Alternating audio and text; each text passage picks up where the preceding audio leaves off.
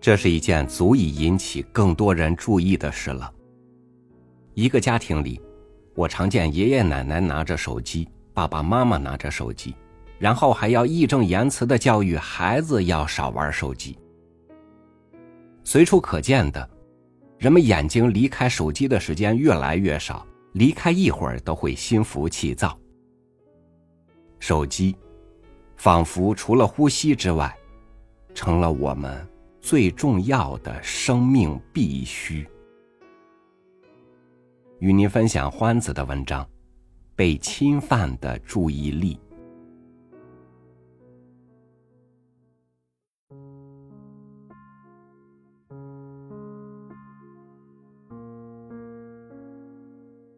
我第一次意识到注意力被侵犯。是在一次下班回家的路上。那天，当地铁从人民广场站行驶至解放路站时，往常漆黑一片的隧道里，突然闪耀起光影的追逐。朝窗外望去，原来是投放在墙壁上的一则广告。多幅静止不动的画面，随着地铁的高速移动，变成了动画。原本想发发呆的我，一下被吸引。从那以后，我便渐渐开始对一些神不知鬼不觉的吸引我注意力的信息产生了敏感。后来，我逐渐发现，在不需要工作时，追几集电视剧，刷几分钟短视频，本意是想放松一下大脑，结果白白负荷了更多的信息。现代人几乎都有一个通病，信息焦虑，也叫错失恐惧症。我们害怕错失有意义的事情或重要的信息。这在现代生活里的体现，便是不停歇的刷视频、刷朋友圈、刷其他社交网络。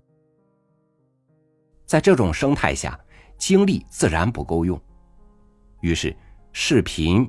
我们要看最短的八卦，要看最细节的，就连追剧可能也是两倍速播放的。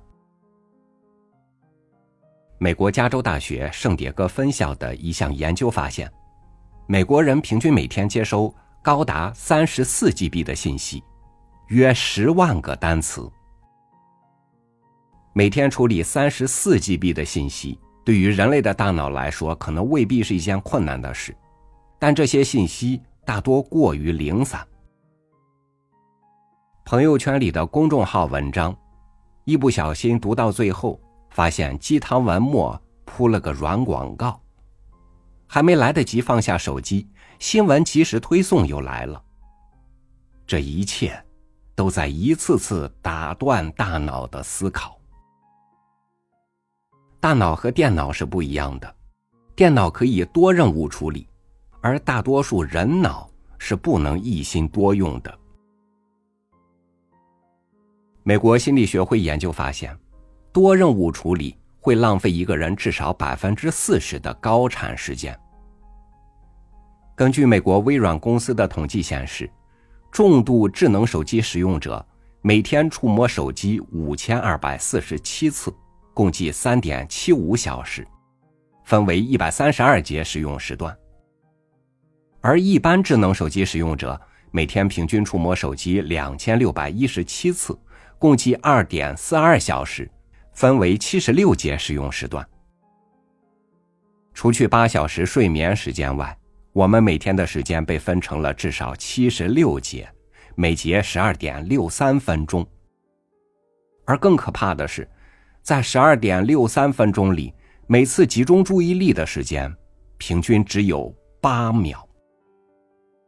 所有的数据都显示，我们的生活工作越来越碎片化，而碎片化带来的是浮浅。看电视在分心，工作在分心，任何时候我们的注意力都在跳来跳去。带着我们在浅层的工作和生活上一路狂奔。一旦大脑习惯了随时分心，即使在你想要专注的时候，也很难摆脱这种习惯。久而久之，我们的大脑将很难胜任深度工作。那些热闹而又无用的信息，会降低我们抵抗分我们心的事物的能力，使我们在试图深度工作和思考的时候更难集中注意力。如何才能提高我们的注意力，降低无用信息对我们的侵占？美国心理学家给出了建议：如果我们在自由时间有高质量的事情去做。我们对注意力的控制就会增强。科学家解释称，人的智力系统可以进行长时间的高强度活动，它不像人的手脚一样会疲倦。除睡觉以外，它只需要变化，而不是停止。如果你想抵御娱乐网站对你时间和精力的诱惑，那么就给大脑找一些高质量的替代活动。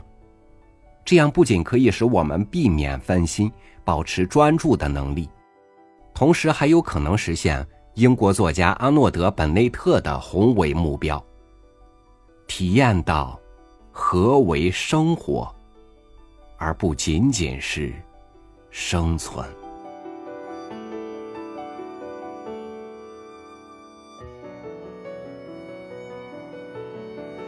信息的载体越多。信息量越壮观，我们在与这个世界做交互的时候，被塞入的信息越多，属于自我主观的信息越来越少。慢慢的，人们好像越来越不知道自己想要怎么去活，而去听从这些信息引导着怎么去活。这不是一件挺可怕的事儿吗？感谢您收听我的分享，我是朝雨，每天。和您一起读书，明天见。